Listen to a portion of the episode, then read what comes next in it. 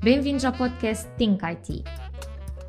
Este é o podcast da Noesis, onde a cada episódio os nossos especialistas e alguns convidados abordam os principais temas que estão na ordem do dia na transformação digital. Da inteligência artificial à importância dos dados, da cloud à customer experience, dos bots à cibersegurança, entre tantos outros temas. Junte-se a nós nesta conversa e não se esqueça de subscrever o podcast para acompanhar os próximos episódios.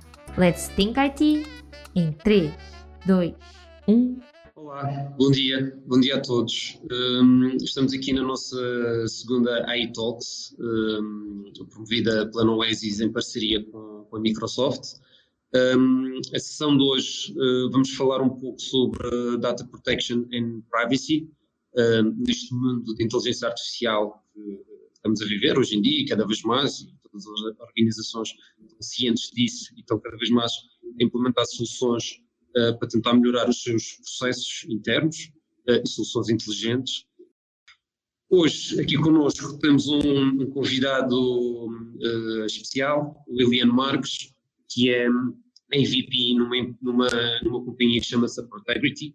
Um, a Protegrity é uma empresa líder mundial no que diz respeito à proteção de dados um, e tem várias soluções uh, no seu portfólio uh, respondem, de certa forma, a este tema da proteção de dados, como componente de proteção de privacidade, de proteção em ecossistemas de inteligência artificial, normalmente trabalham com, com, com dados sensíveis e, e, de certa forma, têm que ser uh, tratados e, e, e, de certa forma, uh, como se diz, mascarados, uh, para poder serem usados, e também a proteção de dados em cloud, que é muito importante no componentes de migração e, processos que implicam a movimentação de grandes quantidades de dados. Olá, Eliane, obrigado aqui pela tua presença. eu começava aqui com uma, uma questão macro, mas que acho que é bastante importante, que é como é que tu vês a importância da, da segurança do, dos dados nas organizações, tendo em conta toda esta globalização que vivemos e o volume de dados que cada vez é maior de, de ano para ano e quase de mês para mês hoje em dia. Tu achas que isto é, claramente, todos nós sabemos, mas como é que tu vês a importância desta, destas tendências e destas estratégias que têm que ser abordadas? Um, bom, bom, dia, Pedro. Antes de mais, obrigado pelo, pelo convite. É, obviamente, é um prazer partilhar com, convosco alguns insights sobre estas temáticas uh, que são bastante importantes, não seja só para, para, a sociedade atual, como também para a sociedade futura. Um, de facto, o tema da, da, da privacidade e da segurança do, do, dos dados é algo que hum, é um problema global, não é um problema nem, nem local, nem um problema apenas das pessoas, não é um problema apenas das empresas, não é um problema apenas dos engenheiros, é um problema global. E é um problema que só vai, uh, só vai crescer. Uh, e vai crescer no ponto de vista de uh, leis que, de certo modo, vão nos proteger de abusos de, de informação, de, de, portanto, de certo modo, é um benefício que vamos ter com a adoção de diferentes leis que nos permita uh, trabalhar com informação de forma mais segura e mais privada. E, por outro lado, também vão acontecer muitos mais ataques.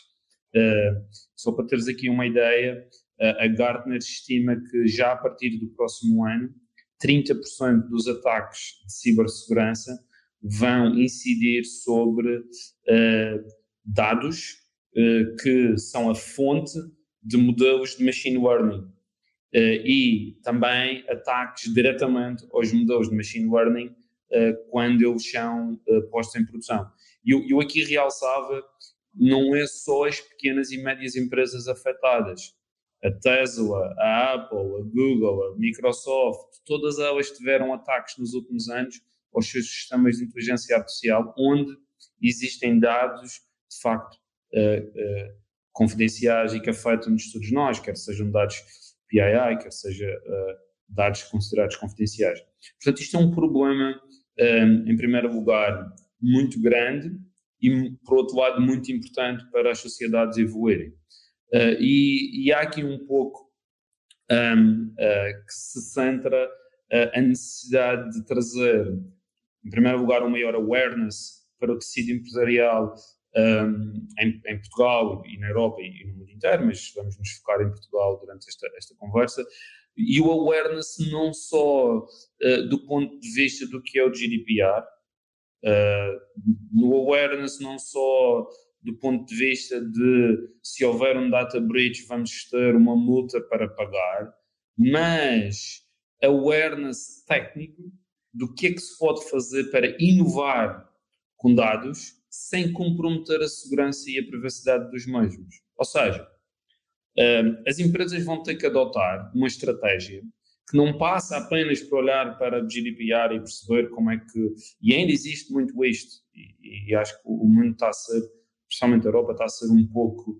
Uh, isso é interessante, eu ia dizer isso. Qual era um, uh, hum, o que é que vai fazer as empresas dar este salto? Muitas delas uh, estão, a ir, uh, estão a fazer quase de forma obrigatória por causa da lei, não, não, não foi de forma um, intuitiva ou, ou, por iniciativa própria.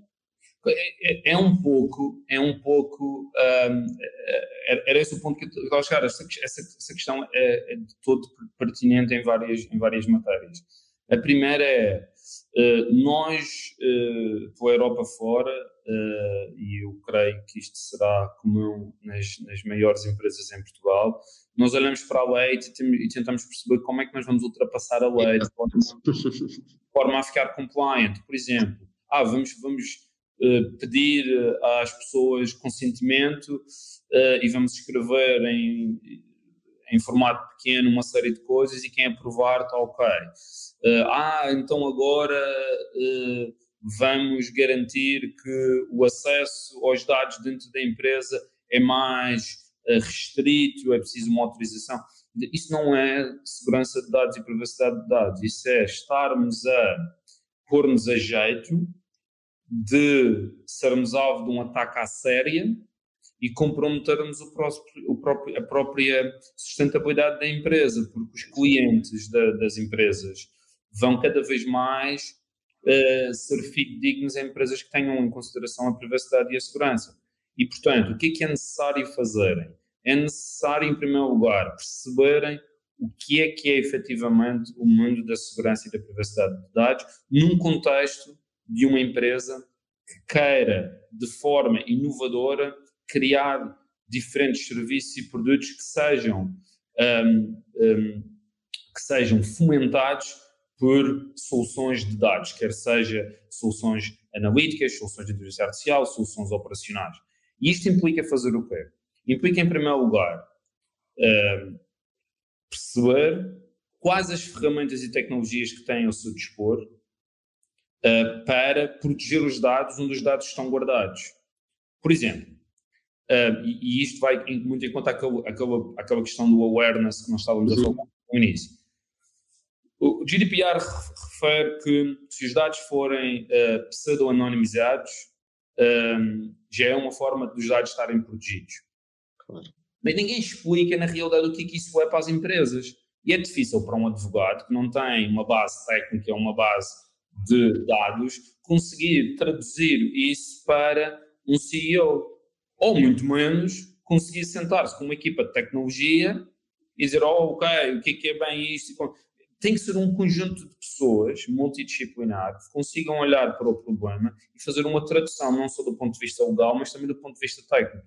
E explicar que, por exemplo, uh, no pseudo-anonimização existem uh, metodologias, quer seja de encriptação, quer seja de tokenização, que são algoritmos de criptografia, que vão aonde o dado está guardado e substituem o valor por um valor uh, portanto, uh, aleatório, que na realidade implica que quando esse dado está a ser consultado, uhum. através de uma query que se possa fazer, quer seja, por exemplo, quando alguém liga para um contact center e tem a pessoa do outro lado à procura do, do, do seu caso, ou quando uma equipa de analytics está a fazer uma query, ou quando mesmo uma equipa um, de operações está a fazer questões em vários sistemas, eles, pelo menos quando vão buscar esses dados, esses dados estão uh, protegidos.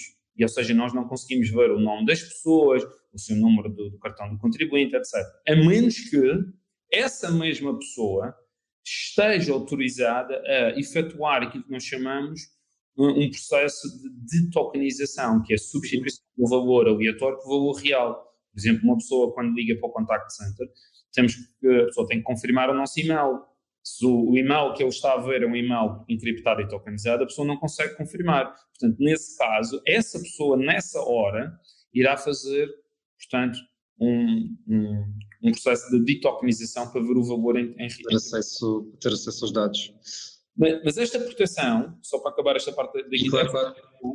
consegue depois ser transversal a todos os sistemas da empresa. Ou seja, se nós temos uma base de dados operacional que foi protegida, se nós depois quisermos efetuar uma transformação digital e quisermos passar para a cloud, quisermos por exemplo, eh, passar aqueles dados para um data lake ou para uma data warehouse na cloud, esse dado já pode ir protegido até à cloud. E o que é que isto implica? Implica que, caso exista algum ataque e passem pelos vários uh, camadas de segurança de uma empresa, quando vão à base de dados retirar aquela informação, mesmo que a utilizem, não conseguem chegar às pessoas. E, portanto, isso, até do ponto de vista da lei, não é considerado um ataque que será considerado um data breach, porque aqueles dados estão encriptados, estão protegidos. Não é a base de dados está protegida, não é o firewall ou a própria rede, não, o dado, o nome não é um nome real, é um dado protegido. E isto ainda não é uh, do conhecimento transversal do tecido empresarial. O CEO ainda não consegue ter esta noção. As pessoas que lideram as empresas não conseguem ter esta noção e têm que ter. Exato. O Acho que muita gente, muita gente tem aquela, aquela noção e aquela sensação de que segurança é, é, é criar firewalls, é criar sistemas que impeçam, é criar maneiras que impeçam entrar nos sistemas. Mas isso, no fundo, é, é mais um nível de segurança que é praticamente inviolável, que é ok, entrem, mas daqui não levam nada, ou levam informação que não é elegível. E...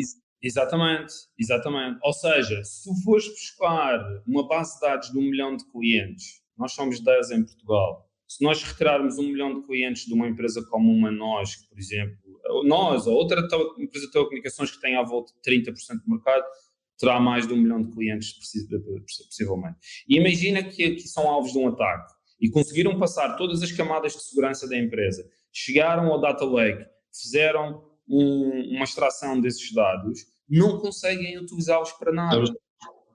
E é aí que está, uh, neste caso também um pouco aquilo que a Protegrity faz. Nós chamamos às vezes que somos a última camada de defesa da empresa por um lado, mas por outro, somos um motor de inovação para quem está a trabalhar com dados. Porquê? Porque uh, quando se faz pseudo-anonimização de forma correta, Uh, podemos ter um data lake ou um data warehouse com 100 ou 200 tabelas, em que a uh, informação sensível é protegida de forma consistente, permitindo aos especialistas de dados que estão a fazer análises para as empresas agregarem toda essa informação, porque nós garantimos referência integral nos, nos dados, e isso uhum. permite que a inovação não, não, não seja bloqueada. Antes, pelo contrário, nós acreditamos fielmente que o, principal problema que as empresas vão ter ao passarem para a cloud, em transformações digitais, quererem adotar inteligência artificial em escala e não andar aí a brincar aos modelos no jardim que ficam debaixo da, da almofada e ninguém usa, fazer isto de facto, e meter isto em produção e, e, fazer acontecer uh, em escala, vão ter um problema porque as equipas de segurança e de privacidade das empresas por não terem acesso a estas tecnologias, o awareness não estar tão fomentado como devia e não terem o backing, o, backing do, do, negócio, porque na realidade são eles também que têm que uh, levar estas iniciativas a cabo, vai acontecer um slowdown dos, dos casos de estudo, ou seja... Exatamente. Era, essa, desculpa estar-te a interromper, era esse o, o, o segundo ponto, é, uh, virando aqui um pouco também para os casos de estudos de, de inteligência artificial, um, este tema que estavas a falar de anonimização e tokenização, isto pode ter algum impacto para um, um, data science que precisa de um conjunto de dados ou que pensa que precisa de um conjunto de dados para conseguir fazer o seu, a sua inferência. Isto pode ter algum impacto aqui nas equipas, na maneira como aquelas pensavam nos dados e que dados pensavam que necessitavam para fazer o mesmo, a mesma operação? Claro que sim. Claro que sim. E aliás, uh, um, uh, os, os, cientistas de dados e os engenheiros de dados são claramente as, uh, as áreas que, no meu ver, mais formação vão ter que ter nesta área. Uh, vão ter que ter mais awareness às diferentes técnicas necessárias para uh, evoluirmos como uma sociedade mais protegida e mais privada. Um, se nós estivermos a, a, falar, por exemplo, uma empresa com, vamos supor, uh, 3, 4 milhões de clientes, uh, que possa ter uma equipa de data science de 20, 25 pessoas, mais uns 10, 15 engenheiros, uh, 40, 40 e poucas pessoas, uma equipa boa que queira de facto fazer a inteligência artificial uh, ser um fator de crescimento da empresa, ser um fator de otimização da empresa, por um lado gerando mais receita, por outro, obviamente, otimizando o, os custos. Uh, essa empresa é uma empresa que está a levar a sério a inteligência artificial e quer de facto mudar o seu negócio uh, com, com base nela. Vai ter um problema, porque vai, uma equipa de 20 pessoas, de, de 20 data scientists, tem que estar a entregar pelo menos uh, 60, 70 casos de estudo ao ano em produção. Isto é em velocidade de cruzeiro, assumindo que já existe uma plataforma de inteligência artificial, etc. Uh, isto, pelo menos, são os, os, os, dados que eu me comprometo quando, quando, quando estou a trabalhar com uma empresa. E, portanto, 60, 70 casos de estudo vão ter, obviamente, diferentes valores, etc. Se nós não tivermos implementado uma estratégia de privacidade na empresa, eh, se desses 70 casos de estudo, 40 envolverem dados de clientes, esses 40 podem ser atrasados significativamente. E podem ser atrasados 3, 6, 9 meses. Porque cada caso de estudo é um caso único. Quando nós conseguimos implementar uh, este conjunto entre a equipa de, de analytics de dados, privacidade e segurança, quando eles criam uma estratégia conjunta e implementam plataformas como, por exemplo, a nossa, nós ao protegermos os dados ponta a ponta, o data science pode estar na cloud a querer ter acesso à informação, essa informação está protegida, mas protegida não implica que ele não consiga utilizar durante o seu processo de criação de, de dados para o, modelo, de análise. E aqui entra o ponto que tu estavas a dizer de anonimização. Ou seja, a privacidade do, da, da, informação não se restringe apenas à pseudo-anonimização, tokenização e encriptação. Também pode uh, requerer anonimização. E anonimização dentro da, da lei, só aqui um pequeno à parte, uh, na lei, na, no GDPR, diz que se os dados forem anonimizados, já não estão ao abrigo do GDPR. E isso permite, por exemplo, passar os dados de diferentes países. Portanto, uma empresa que opera em vários países pode juntar datasets de vários países para melhorar o seu modelo. Neste momento, se não fizer isso, já não pode. Um, mas não é só isso. E as pessoas podem estar a anonimizar os dados apenas por uma questão de ah, a lei diz que sim, vamos fazer. Uhum. É preciso perceber o risco de identificação. E aqui, um, isto é das coisas mais importantes para todos os cientistas de dados e engenheiros em todo o mundo. É nós percebermos o que é que o risco de identificação quer dizer. Se nós temos uma base, uma estrutura de dados em que já teremos os nomes, os números da segurança social, os e-mails, ou seja, já não temos aquilo que nós chamamos na nossa indústria de um identificador direto. Mas temos vários indicadores indiretos, por exemplo, a nossa idade, a nossa a cidade onde nós vivemos, uh, a nossa, o nosso salário, por exemplo, uh, o número de produtos que nós temos, uh, um, por exemplo, um, um diagnóstico de saúde, por exemplo, há vários dependendo do, do, do setor. São diretos, mas uh, todos juntos podem conseguir eh, chegar. Exatamente. E era aí que eu queria chegar com o risco de identificação, que é o seguinte, e é isto que depois nós ainda não estamos muito. muito é, isto, esta é a área que eu diria que é o maior problema que eu vejo em todo, em todo o mundo, não é só na Europa, para ser muito sincero, porque isto é uma área muito. Não é recente, mas é recente para quem está a utilizá-la. Nos Estados Unidos, por exemplo, só o salário posto, o código postal e a idade identifica 87% dos americanos. 87%. Impressionante. Sem nomes, sem e-mails, sem nada.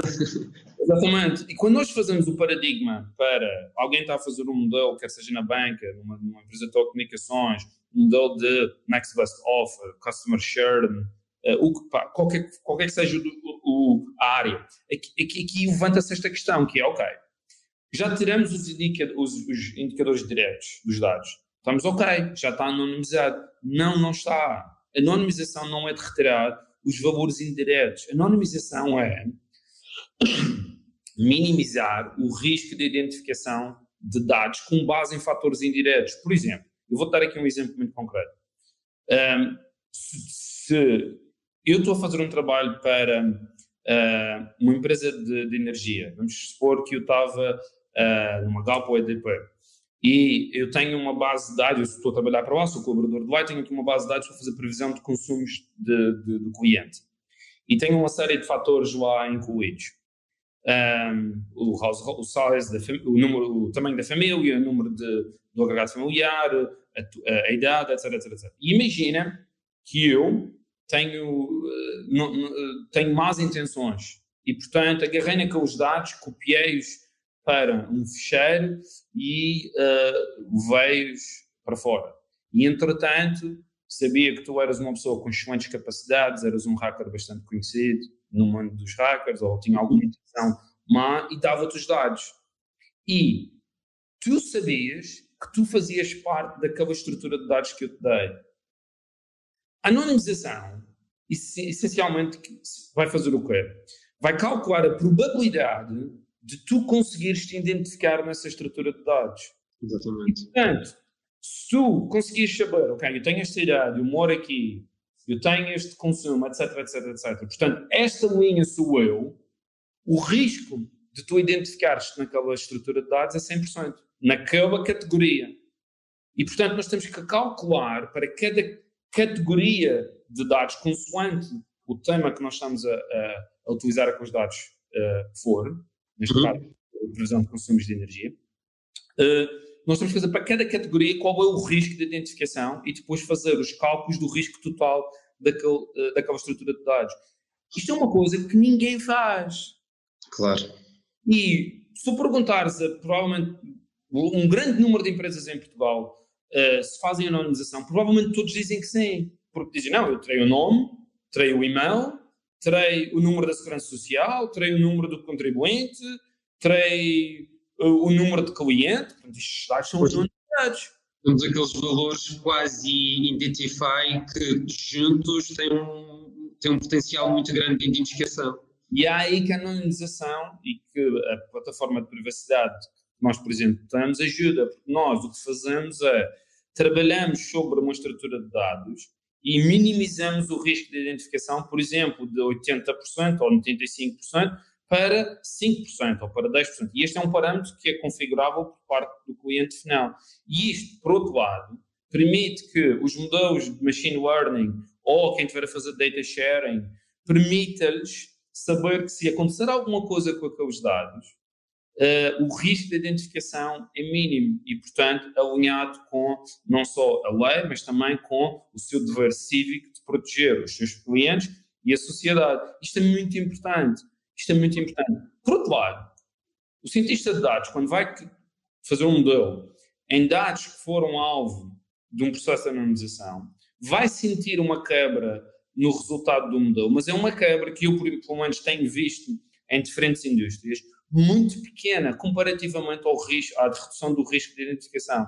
Eu tenho visto cenários de redução de 2 a 3 pontos percentuais, por exemplo, na curva AOC, um, com diferentes modelos de, de, classificação, por exemplo, mas reduções de 60, 80, provavelmente, e também já vi de, de, de mais. de identificação. Exatamente, e esse trade-off é o que vai permitir às empresas terem um sentimento de, por um lado, responsabilidade civil, por outro, segurança e por outro, proteção não só deles, como dos seus clientes. Portanto, resumindo e concluindo, pseudo-anonimização e anonimização para determinados casos de estudo têm que ser conjugados e só assim empresas vão conseguir ultrapassar este paradigma da privacidade e da segurança uh, no que se refere, por exemplo, uh, à inteligência artificial. E, obviamente, que eu, por estar muito dentro desta área, uh, vejo mesmo uma necessidade muito grande de serem formadas mais pessoas uh, em, em, com este conhecimento, com esta noção, para poder, um, ehm, para, para, as mesmas técnicas e tecnologias chegarem de forma mais simples uh, às empresas. Uh, é isso. É, isso é. é, é, como tu estavas a dizer, 2, 3% num, numa currency de um, de um algoritmo, numa avaliação de um algoritmo, por vezes pode não, não significar nada. Um, tinha aqui outra questão um, que era sobre um, como é que, ou que tipo de empresas é que têm, ou que podem, ou que devem pensar e começar a implementar estas estratégias. Isto começa com grandes empresas, isto qualquer uma empresa, quer dizer, na, na, ética, acho que todas, independentemente do tamanho, têm que ter isto em consciência. Mas a nível de pôr isto em prática, e, e está sempre aqui uma interesse uh, pôr estas coisas em práticas. Como é que tu achas que, que, as coisas vão se desenrolar nos próximos tempos? Vai começar pelas grandes empresas? Acho que todas têm que começar a olhar para isto. Sabes, hum, eu, eu, vou, se me permitir, ser um bocadinho sábio nesta, nesta, nesta resposta. Hum, eu, obviamente, como, como, como, trabalho numa empresa global e, e, e tenho um cargo global, eu, eu vejo as regiões, uh, ou seja, Américas, Europa, Ásia, de forma abstrata, e depois vejo dentro das regiões os países, e depois vejo dentro dos países aquilo que me toca mais no coração, que é o meu país e a, e a nossa ilha. Um, e, infelizmente, eu acho que Portugal, Espanha, uh, de certo modo, partes de Itália, e isto pode ser setorial ou transversal à economia, vão reagir mais às multas do que ao processo de inovação que podem ter uh, com dados protegidos. Mas não vão ser todos. E se me perguntares, uh, e em termos globais, como é, que isso, como, é que, como é que isso é feito? Bom, nos Estados Unidos, nota-se uma grande aderência das empresas de seguradoras de saúde, que lá tem um, tem um formato um bocadinho diferente. Uhum. E isso acontece porque saiu uma legislação chamada IPA já há muito tempo, em que uh, as pessoas lá levam muito a sério a proteção da informação de saúde, porque pode afetar uh, as pessoas de uma forma inexplicável. E, e, e nós temos que, obviamente, chegar a essas empresas a explicar a nossa, a nossa proposta, mas de facto nós temos uma adoção muito grande. As seguradoras também. Uh, veja banca, uh, obviamente, com uma, uma, uma, uma, adoção muito grande. E depois vamos às restantes, telecomunicações, uh, energia, que uh, estão um pouco mais atrasadas, no meu ponto de vista, em termos globais, na, na adoção destas, destas estratégias, em termos globais. Agora, quando fazes o, o, o, zoom para a Europa, tu tens mercados completamente diferentes. Por exemplo, nós temos no mercado inglês uh, uma, uma presença muito forte em setores similares, inclusive o setor uh, do Estado. Os nossos, os nossos dados como contribuintes, infelizmente, podem não estar tão protegidos como nós queríamos, um, nas diferentes entidades públicas, mas, portanto, temos aí presenças em diferentes, em diferentes frentes. Um, por outro lado, tem já na, na, Europa mais, mais, mais do Sul, se quiseres, e, e nos países mais latinos, muitas, muitas situações de o cliente ter uma multa e a seguir implementar esta estratégia. Ok? Os nós da semana passada. mais, provavelmente. Exatamente. E, e, e, o que é que eu aqui deixo quase como um desafio uh, para todos, uh, para, para ti, enquanto uh, inovador junto das empresas em, em Portugal e, e, não só, mas para quem estiver a ouvir e que faça parte das, dessas mesmas empresas, não deixem o medo afetar esta estratégia Antes, pelo contrário, De facto, isto ajuda a proteger-vos como a última linha de defesa de uma empresa, proteção do dado em si. Mas a parte de inovação, quer seja na transformação digital, numa ida para a cloud, uh, adoção em escala de inteligência artificial, todas essas componentes de inovação podem e devem ser aceleradas por esta estratégia. Quando vocês estão a trabalhar num contexto de medo, porque foram alvos de um ataque, tiveram que pagar uma multa muito elevada, e depois entrei os advogados e isto, é? que acho que ninguém quer chegar a esse ponto. Se vocês estão a trabalhar numa estratégia de medo, vão ter que tomar decisões que podem não ser as mais adequadas para a empresa como um todo. As empresas, nós temos um banco global uh, que, que, realça que um dos maiores fatores competição, de, de, neste caso de vantagem de mercado perante a concorrência, é ter adotado esta estratégia em escala há 7 ou 8 ou 9 anos atrás. E é aí que eu queria pegar, Pedro. Eu acho que tu podes aplicar isto em empresas maiores, mais pequenas. Acho que os setores de banca, seguros, retalho, uh, que é muito forte, o retalho é muito forte nesta, nesta necessidade uh, que, portanto, para, para, para, trabalhar com os dados de pessoas. Uh, telecomunicações e energia, acho que em Portugal serão estes os principais uh, setores, com certeza, e as, as curadoras, obviamente, na parte da saúde, principalmente. Um, elas devem adotar esta estratégia o mais rápido possível porque já existem tecnologias, e eu não só sou a falar da minha, mas obviamente que a nossa é, é, é líder e, portanto, é, é uma das, das, das possibilidades, permite-lhes chegar de forma muito mais rápida a um nível de proteção mais global que lhes permitam depois, de forma consciente, com calma, partir para áreas mais inovadoras. E eu acho que aí começa muito por um, ter uma conversa com quem de facto percebe, juntar a equipa de segurança, privacidade e a equipa de dados. Este triângulo é muito importante. Isto não é um problema da equipa de privacidade, não é um problema da, da equipa de segurança, não é um problema da equipa de dados, é um problema deles os três. Nenhum dos três consegue entregar aquilo que o negócio quer se não tiverem em sintonia.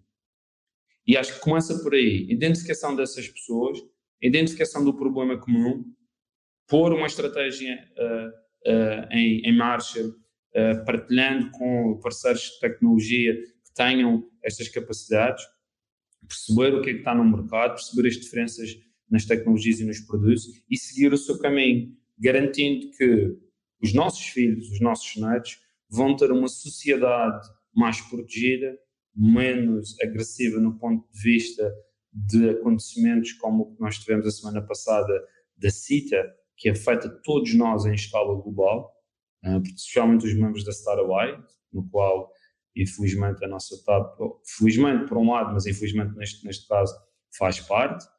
Uh, e, e, portanto, tornar o nosso mundo de forma mais, mais seguro e mais privado, sem explorar a inovação. Sem explorar a inovação. Exatamente, é isso mesmo. Uh, isto acontece, às vezes uh, as empresas e as pessoas pensam que só acontece aos outros, mas isto está aí e acontece todos os dias. Acho que uh, não é notícia, mas todos os dias acontece isto centenas ou dezenas ou milhares de vezes por dia. Bom, Eliane, nós estamos aqui a terminar aqui o nosso tempo, temos que fechar aqui esta nossa sessão. Queria-te agradecer, muito este, este teu testemunho e esta tua, um, de certa forma, mensagem, um, acho que é importante. Uh, acho que este trabalho é de, é de todos, é desde o, o, Data Science até o CEO. Acho que toda a gente tem que ter aqui um papel, identificar e, e, e falar sobre estes temas, expor estes temas, para que toda a gente esteja consciente que realmente é um tema que se pode tornar um problema e que pode uh, desvirtuar ou, ou, desfazer toda uma estratégia de uma organização uh, por deixá-lo em segundo plano. Liane, mais uma vez, muito obrigado. Uh, vamos falando.